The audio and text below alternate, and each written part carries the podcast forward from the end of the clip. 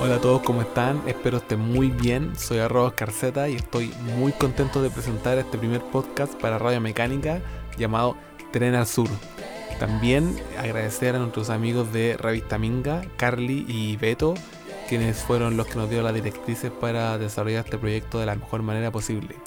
Recordarles que ellos fueron los primeros en, desarrollar em, podcast eh, relacionados a la cultura creativa en la región del Maule. Em, y para los que no eh, nos conocen, para los que no saben qué es Radio Mecánica, somos un grupo de amigos que nació por allá por el 2013 en torno a la música. Em, siempre nos quiero la música. Cada vez fuimos eh, conformando fiestas, fuimos haciendo eventos de diferentes tipos, fuimos generando proyectos musicales, pero siempre estuvimos en torno a la música y a ser un grupo de amigos que nos gustaba la música y que nos gustaba difundir la música.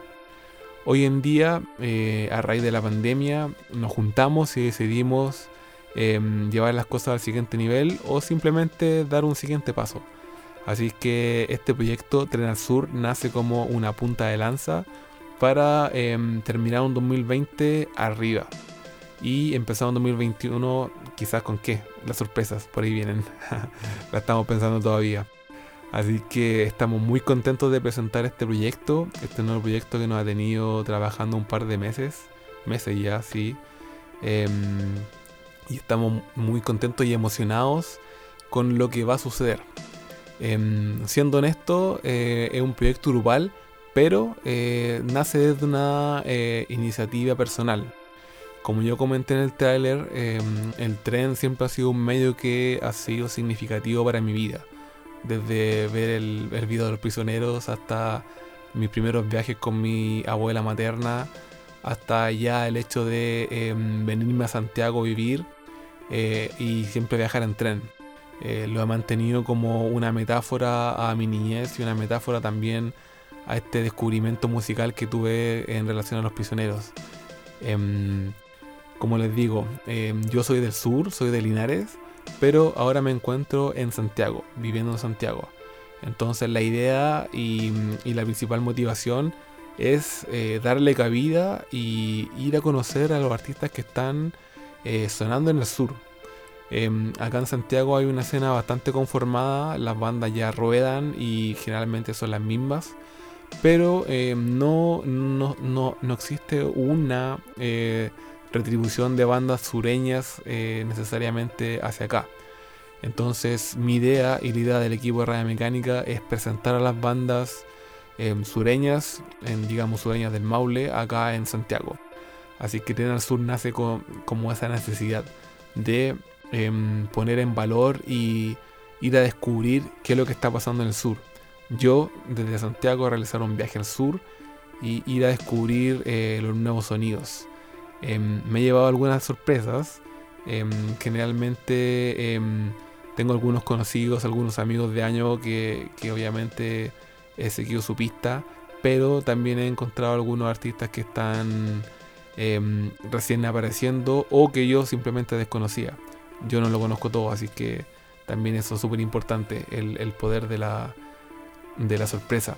Así que los invito a que sigan este podcast a que nos acompañemos todos, a que mm, nos juntemos y hagamos que esta escena creativa crezca cada vez más y que desde el Maule, digamos, acá estamos. Y por lo mismo, em, el primer invitado es un amigo que, con quien ya he compartido bastantes años y su último single em, me hizo bastante eh, peso por un tema eh, personal y por un tema de también social. Em, hace bastante tiempo ya se están reconfigurando las nuevas, em, los nuevos órdenes sociales, eh, las nuevas formas en las que nos estamos relacionando. Entonces este single llegó como anillo al dedo. Así que, em, bueno, el primer invitado es Javier Guerra, más conocido como Jaguar, con su single Estafa Piramidal. Así que yo ya grabé la conversación con él, pero se la voy a dejar ahora y Vamos a ver qué es lo que nos puede contar sobre su último single llamado Estafa Piramidal.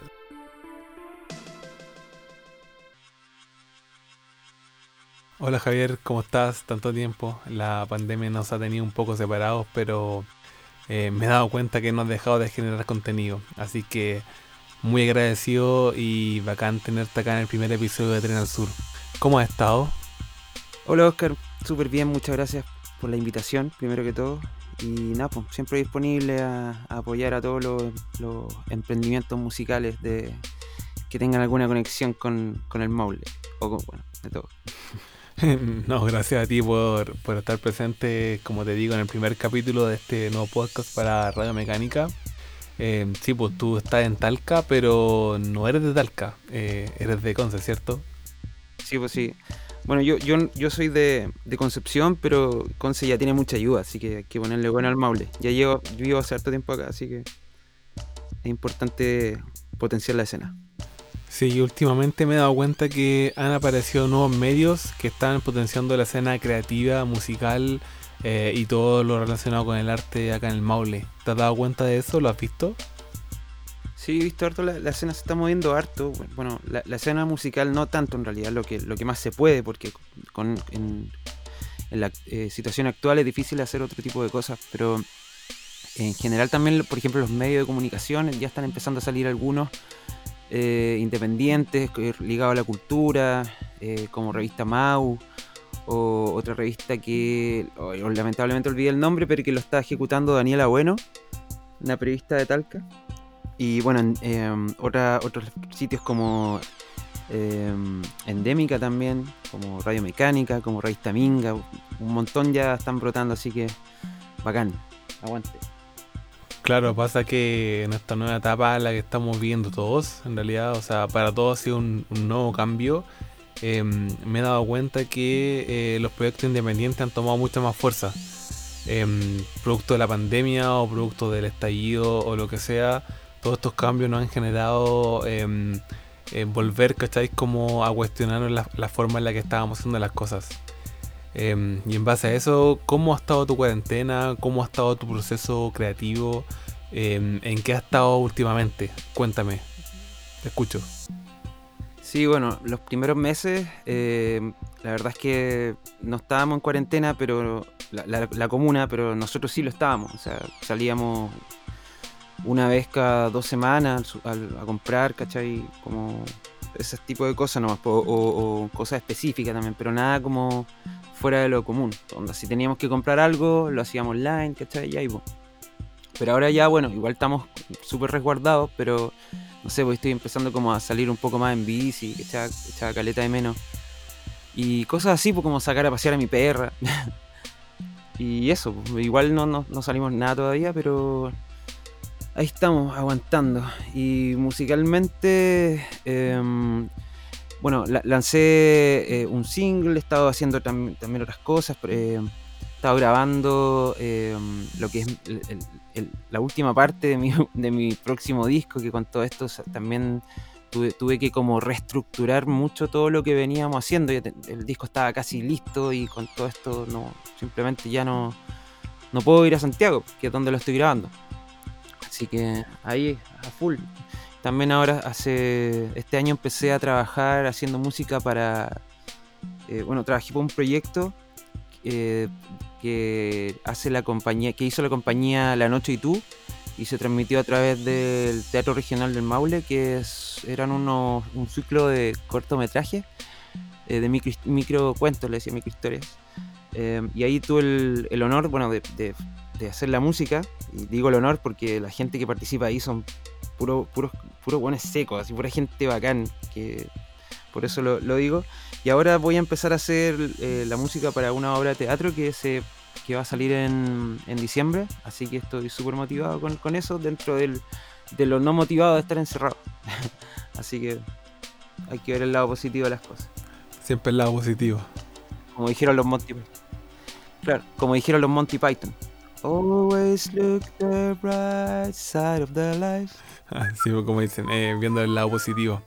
Em, oye, que bacán que has estado ocupado em, no necesariamente en tu carrera solista, sino que también generando música para otro tipo de formatos. Em, pero también eh, bajando, ¿cachai? Y entendiendo a lo que hemos estado conversando y a lo que queremos conversar. en este capítulo es sobre tu nuevo single, Estafa Piramidal. Em, ¿De dónde viene em, la temática? ¿De dónde nace la necesidad, ¿cachai? De hablar de este tema que para nosotros, yo como hombre cis, también lo encuentro súper interesante y lo encuentro como súper eh, contingente con lo que está pasando, que es como em, no ser un aliado en ningún momento, sino que acompañar el proceso. ¿Cómo nace esto? ¿Cómo nace esta temática? ¿Cómo eh, te inspiras para crear esta canción? Claro, claro, sí, es un tema muy delicado, de hecho lo pensé mucho antes de, hacerlo porque es un tema que en realidad que lo vea un hombre es eh, súper inadecuado, por, lo mismo em, por lo mismo la letra de la canción no habla directamente sobre eso, sino que una, es una autocrítica súper fuerte y es como una forma de pedir también disculpas por, por, ser como, como nos criaron, porque no una, e, esa, e, suena como una excusa, pero también eh, creo que es importante que nos demos cuenta de los privilegios que tenemos nosotros solo por ser hombres. Entonces eso ya es, siento que, bueno, eh, a, pesar de que yo tengo más que claro que no, no es mi lucha, eh, el ser músico me da, me da la facilidad de poder opinar de lo que yo quiera desde mi vitrina y traté de hacerlo como para aportar, digamos, de una forma, como te decía, con una autocrítica súper fuerte, como tratar de, que esa canción más que todo la escuche un hombre y diga como que se, tal vez se cuestione, como que diga, hoy tal vez hay muchas cosas que tengo normalizadas y fue porque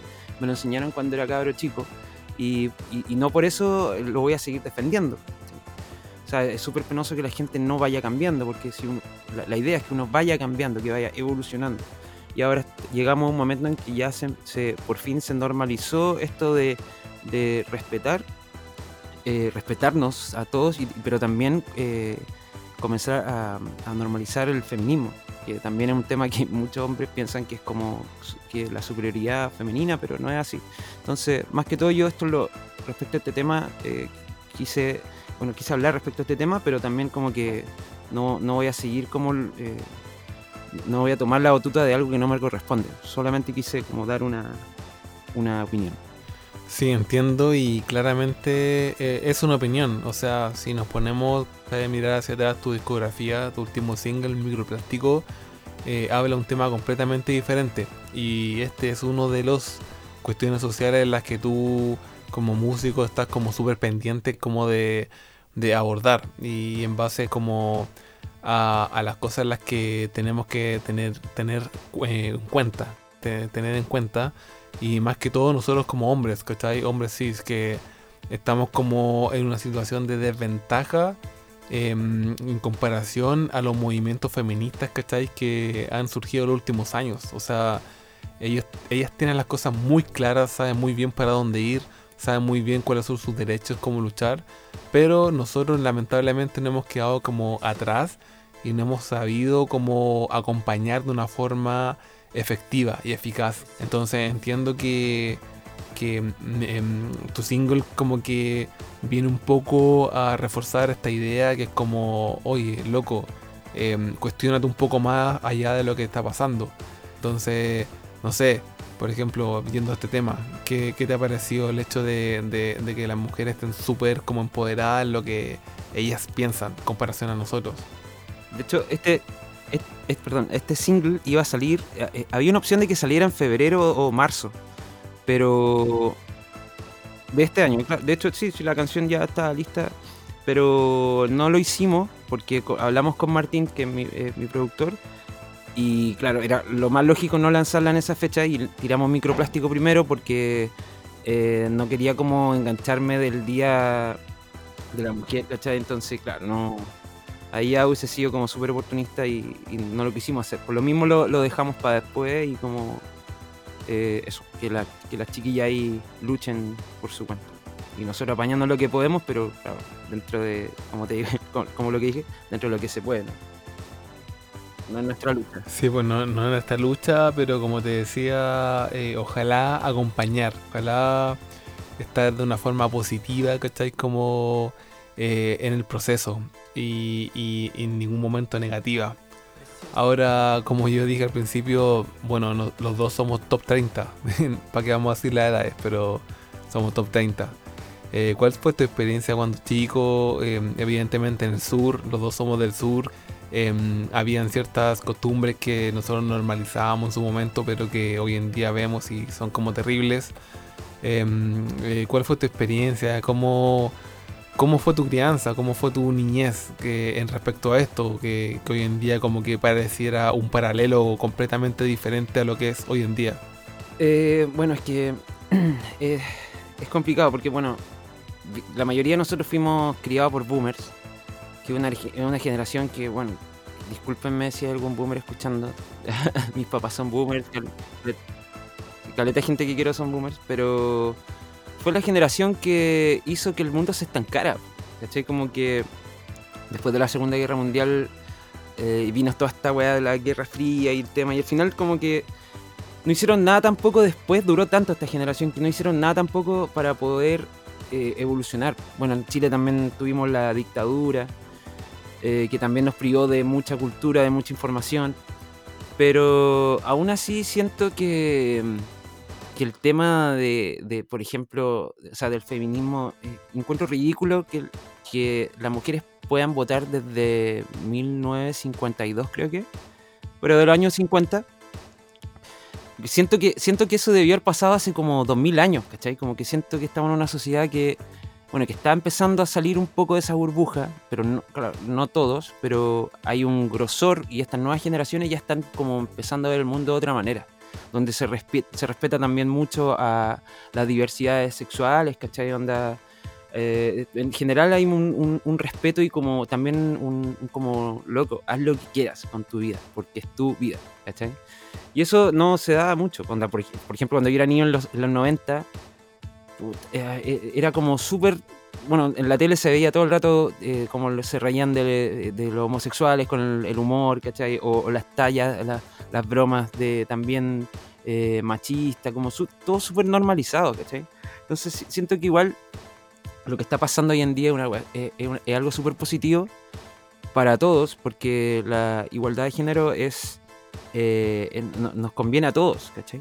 Igualdad de género y equidad para todo el mundo. Así que eso, básicamente. No sé si me desvié de la pregunta original, pero...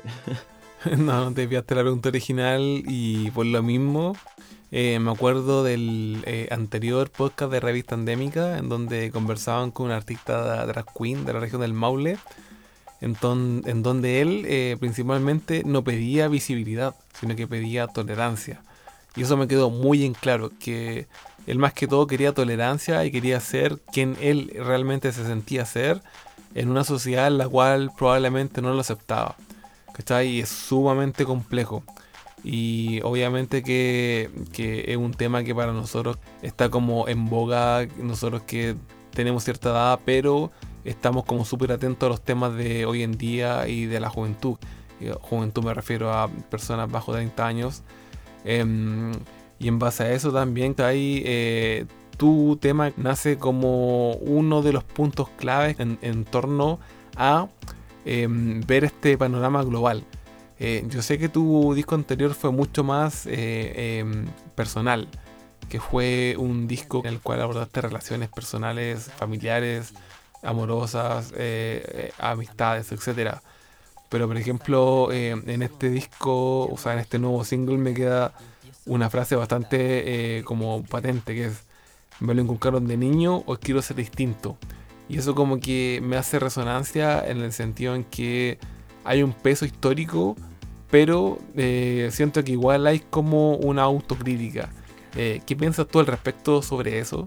Sí recuerdo, o sea, y no, no le estoy echando la culpa a, mi papá nada, pero también es como, es como eh, yo el tema lo vi como más en general, como que no es algo personal que yo esté hablando directamente como de algo que haya vivido yo, sino que de algo como que yo sentía que toda una generación estaba tal vez viviendo.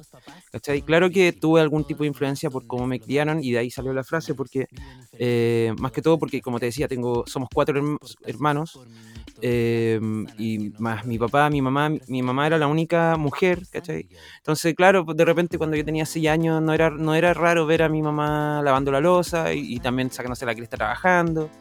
Y claro, pero también veía a mi papá haciéndolo, pero hay ciertas cosas que, que nosotros veníamos normalizando desde hasta, hasta hace unos cinco años que antes era así como ni se cuestionaba, ¿cachai? Después ya la década pasada se empezaron a cuestionar algunas cosas, pero ahora ya como que no se está tolerando simplemente. Entonces, eh, eso básicamente, yo lo, vi más que todo por un lado generacional, más que de un ejemplo propio, como que en este último disco eh, em, tiene algunas cosas personales, pero también estoy, estoy tratando de recolectar cosas que tengan que ver con, cosas que todos podamos pensar, ¿cachai? Como más que todo eso. Porque mi primer disco ya fue súper, súper personal, entonces como que ahora quiero no hacerlo tanto. Claro, entiendo que este disco es mucho más global y obviamente que estoy ansioso y esperando como las nuevas letras que, se vienen a futuro, porque tú ya has aventurado que ya lo tienes más o menos maqueteado. Bueno, Microplástico ya nos habló un poco de, del tema como de la ecología global y de cómo estamos destruyendo nuestro mundo. Em, pero volviendo a estafa piramidal, hay una última frase que me hace eh, bastante como sentido y que me gustaría preguntártela. Que tú dices, el mundo femenino se lo diré a mis hijos. ¿Por qué sientes que el, mundo femenino, de dónde viene esa concepción? Em, cuéntame, te escucho. Claro, bueno, yo, yo tuve una gran profesora que fue mi, mi, mamá, que cuando, como te decía, cuando era chico, mi mamá, bueno, eh, hacía cosas de la casa, pero también eh, trabajaba todo el día. O sea, un ejemplo de mujer empoderada logrando todo lo que se proponía. ¿Cachai? Onda, mi mamá logró todas las metas que tenía pensadas en su mente, las logró. Entonces, eso también eh, siempre, nunca tuve como la imagen de como de pensar que una mujer es inferior a mí por, porque soy hombre, ¿cachai? Como que nunca tuve, tuve la suerte de, de, que por lo menos tuve a mi mamá como un, modelo a seguir, digamos, de cómo se hacen las cosas en ciertas, en, no sé, ciertas áreas de la vida, al igual que mi papá, ¿cachai? Pero claro, lo que va a esa frase es como de pequeños micromachismos que hay, cosas así, ¿no? ¿cachai? Pero que, también lo ocupé para generalizar, para que si alguien también ha, vivido otras cosas que tal vez son más trascendentales que las que vivido yo, pueda también eh, sentirse representado, ¿cachai? Pero mi vieja, puta, bueno, eh, un ejemplo. Así que eso me, ayudó mucho también a o sea, que hay cosas que, nunca normalicé. O sea, no sé si me, explico bien. Eh, hay cosas, por ejemplo, que micromachismos que existen, que, en mi casa no, no pasaban mucho. O sea, mi mamá no toleraba mucho cuando pasaban cosas así, entonces como que siempre, por lo menos yo crecí respetando siempre a la mujer, nunca haría algo eh, eh, al contrario de eso, ¿cachai? Entonces, aguante ahí, mi mamá ahí. Claro, creo que ha llegado el momento, bueno, no sé si sea el momento ahora, o sea, ya lo han dicho muchas veces, pero la mamá es el pilar de la sociedad chilena, entonces aguante las mamás. Pero sí, me quedó eh, como la duda de, del punto en que tú decías, se lo diré a mis hijos, em, se, lo, se lo quieres como traspasar a las nuevas generaciones. Es, por ahí va la cosa, ¿cierto? Como a, a educar, ¿cachai? O a enseñar, o a mostrar... Eh, qué es lo que es la nueva forma como de, encontrarnos en el futuro. Claro, y, es por la educación igual. La, educación es la base de todo. Vivimos en un país y en un continente donde nos tienen tan controlados y nos tienen una educación de tan mala calidad, porque eso es lo que les interesa, que seamos estúpidos. Eh, falta mucha educación todavía. y si ya no tenemos muy buena educación en los colegios, por último tengámosla en la casa. Entonces, a eso va esa parte, como si vamos a cambiar el mundo, cambiémoslo enseñándole a nuestro hijo, porque ellos después cuando sean grandes, van a, ellos van a, van a pensar que siempre fue normal, por ejemplo, el feminismo. Entonces, eso creo que debería ser, ¿cachai? Como todo parte por la educación y es muy importante la educación de, la misma casa, y ya que no tenemos una buena educación en los colegios, es lo que hay que hacer. Evidentemente estamos en una crisis de educación y tenemos bastantes amigos que hay relacionados con la música y con el arte que están preocupados por em, este tema en particular. Em, estamos completamente y los apoyamos completamente y obviamente que la educación es la base del crecimiento de un país.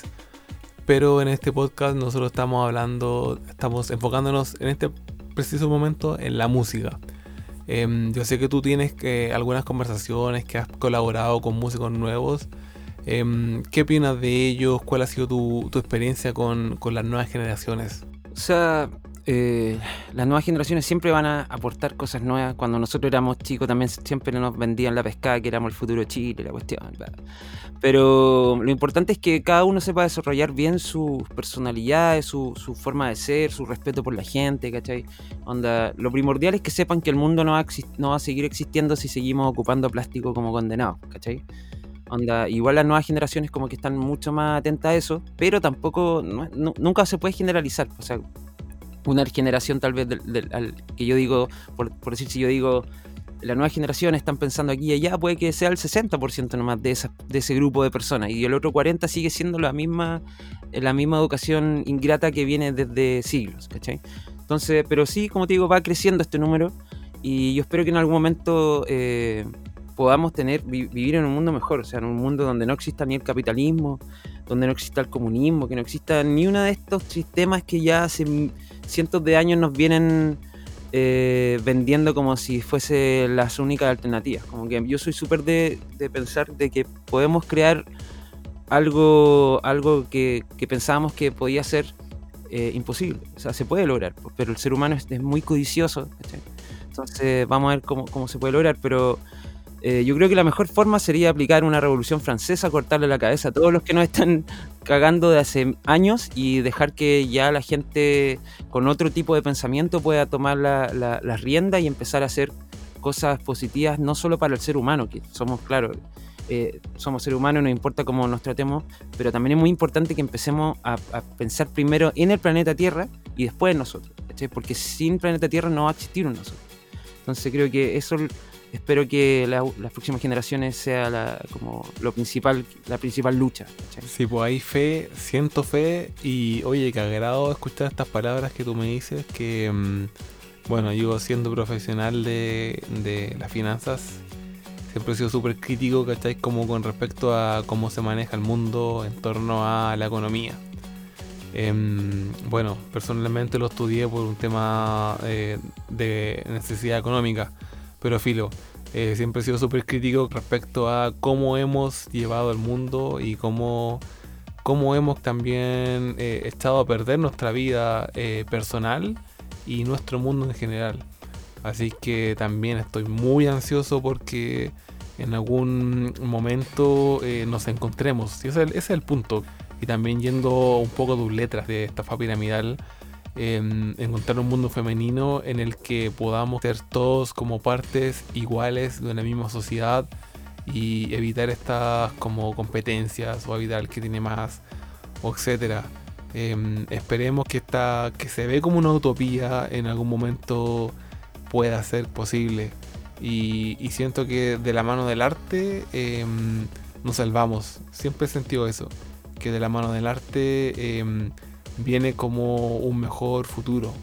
Así que por lo mismo también, bueno, Radio Mecánica, Revista Minga y este proyecto en particular, Tenar Sur, ha querido como dar un grano más de arena al arte y, y, a entendernos y a juntarnos todo en torno a temas en particular que nos hacen bien para el espíritu. Así que muchas gracias Javier eh, por todo lo que nos has conversado creo que me quedan un par de preguntas antes que se nos acabe el tiempo. Em, y en base a eso sería como, ¿qué va tu próximo disco? Que yo sé que eh, debía estar como listo este año. Eh, cuéntanos de eso, porfa.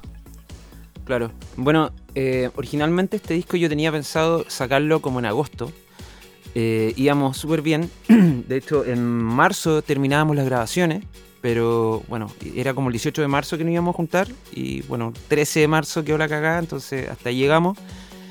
Y ahora estoy, eh, hay un par de canciones que faltaron grabar, entonces las estoy, eh, estoy grabando en mi casa, carepal. Porque este disco sí o sí va a salir este año, no lo quiero atrasar más porque hace cuatro años que no lanzo un, un disco de larga duración. Así que espero que en noviembre pueda salir. Estamos haciendo, estoy haciendo todo lo posible, bueno, todos los que estamos participando del disco, estamos haciendo todo lo posible para que así sea. Y nada, pues lo va a producir eh, Martín Pérez Roa, que es un destacado productor santiaguino que ha estado ahí a cargo de, varios discos súper importantes de los últimos años, como el último disco de Diego Lorenzini o mm, el último disco de Chini and the Technicians de Chini PNG también, Medio Hermano y así un montón más. Eh, también es, muy, un multifacético el, el, Mercy porque él es DJ, es músico, eh, bueno, y toca así un montón de instrumentos. Y es un capo, un honor trabajar con él. Así que si todo sale bien, como te digo, en noviembre va a estar listo y ahí lo voy a lanzar por todas las redes, eh, por todos los sistemas de distribución digital y va a estar disponible para que todos lo puedan escuchar. Todavía no sé, porque va a venir un, un single luego del lanzamiento que de uno de los discos que está allá, o sea, de, los, de las canciones que está en el disco, pero todavía estamos definiendo varios detalles, de hecho hasta el mismo nombre lo estoy redefiniendo porque con todo lo que está pasando, con todo lo que pasó, como que tuvo que mutar mucho eh, este álbum, así que estoy full eh, haciendo eso y y también como muy muy enfocado en hacer letras con contenido, como eh, en mis anteriores proyectos musicales como que siempre eran letras de amor o como cosas por el estilo y ahora como que siento que si no decimos las cosas, eh, hay, no sé cómo lo vamos a hacer, o sea, no podemos seguir hablando de amor si está la caga en el mundo, ¿cachai? Como, eh, es muy importante decir las cosas y sea si nos escuchan 3, 100, 1000 o un millón de personas, creo que todos deberíamos decirlo para, para empezar a preocuparnos de esas cosas realmente y no solo hablarlas porque sí. Sí, ha sido un año, bueno, año y medio, diría yo, bastante complejo, en el cual uno no puede estar como aparte de lo que está pasando, o sea, ya sea estallido o ya sea pandemia. Entonces, em, son, ha sido un año y medio complejo en el cual no podemos hacernos los locos. Y como decía, te dije anteriormente, como que siento que el arte de alguna forma nos va a salvar. Entonces, pucha, agradecido de tus palabras. Eh, sido como siempre muy lúcido. Em, te agradezco este espacio, haber participado del primer capítulo de Tren al Sur. Lo último que me queda es tus redes sociales, donde la gente te puede encontrar, dónde te pueden contactar y dónde pueden obtener tus eh, música. Bueno, mi, mm, tengo todo centralizado en mi página web que es jaguarmusica.com. Jaguar es J-A-W-A-R Em, y ahí está todo, todo. Y, no es Jaguar, es Jaguar. Es así de fácil. Pero me da lo mismo en realidad. Con que se acuerden, está todo bien. Y bueno, ahí en la página tengo todo. Pues tengo Spotify, está enlazado mi Instagram, mi Facebook, mi, canal de YouTube. Así que ahí pueden ver todo. Y si no, cualquier cosa también está youtube.com slash jaguar. O eh, también en Spotify me pueden buscar como jaguar Ahí tengo todo, tengo mi primer disco, Los Inadaptados, y los tres últimos singles adelanto de, adelanto de, este segundo disco que voy a lanzar. Así que ahí está todo andando y espero, como les decía, en noviembre ya estar publicando mi segundo disco de larga duración. Es un LP. Lo vamos a estar esperando, pero antes, em, bueno, como sé que tú eres un líder de opinión, te voy a dar la opción de que em, cuentes, digas o expreses lo que tú quieras, así em, al hueso, para los auditores de Radio Mecánica. Pasó lo peor, ojalá que pase lo peor de la pandemia, pero todavía existe otra pandemia que se llama Sebastián Piñera. Así que eh, si este programa sale antes del 25 de octubre, por favor no olvide aprobar convención constitucional. Yo apruebo. Eh, bueno, y esperando que todos estemos en la misma sintonía, eh, aprobando eh, en el mes de octubre, bueno, ahora en un par de semanas más, los dejo con Lo Prometido, el último single de Javier Guerra, conocido como Jaguar, con su nuevo single llamado Estafa Piramidal. Así que los dejo en sus palabras. Ya pues, los vamos a dejar aquí con, este, con esta canción que se llama Estafa Piramidal, porque el patriarcado es una estafa piramidal que nos enseñaron, que nos vienen enseñando desde hace miles de años y es hora de cambiar eso para que en este mundo nos, o sea, todos seamos felices y no solo unos pocos. Así que eso, les presento Estafa Piramidal, tercer single y último adelanto de mi próximo disco.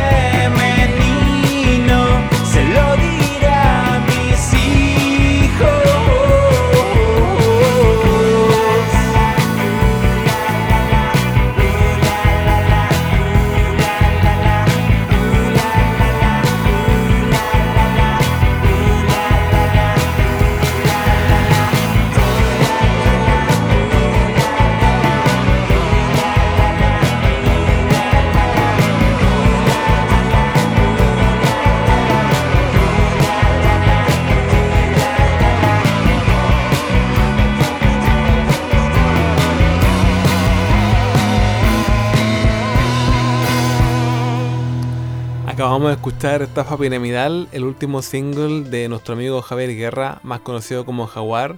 Estoy y estamos muy contentos de presentar este nuevo trabajo de nuestro amigo quien nos ha seguido desde los inicios de Radio Mecánica, bueno y también de Revista Minga. Em, hemos visto su progreso y siempre ha sido un músico muy profesional. Así que estamos muy contentos y estoy muy contento de haberlo tenido en este primer capítulo de Tren al Sur. Un proyecto independiente, pero que como también decía, grupal de Radio Mecánica, en el cual pretendemos em, potenciar los artistas de la región del Maule. Em, también agradecer a nuestros amigos de Revista Minga, em, quienes están a punto de lanzar su novena edición eh, física, que es la edición relacionada con eh, la cultura de la ilustración. Así que próximamente ellos van a estar publicando en sus redes la revista física eh, para que la puedan comprar Em, se viene potente. La hemos visto, he visto algunos avances, así que bacán. También agradecer a mis amigos de eh, Radio Mecánica, principalmente a Crayón, que es mi asesor creativo. Él siempre ha estado desde el punto de vista em, eh, creativo y diseñando todo lo que tenga que ver con eh, el, esquema de lo que tiene que ver Transur también a mi amigo Lautaro, que él me ha facilitado y me ha ayudado en las cosas técnicas. Y Paola, que ella es miembro fundadora de Radio Mecánica, que siempre ha estado con las ganas y el ánimo para que saquemos todos estos proyectos adelante. Así que muchas gracias por escucharnos, soy arroba y los espero en la segunda edición de Tren Sur. Un abrazo.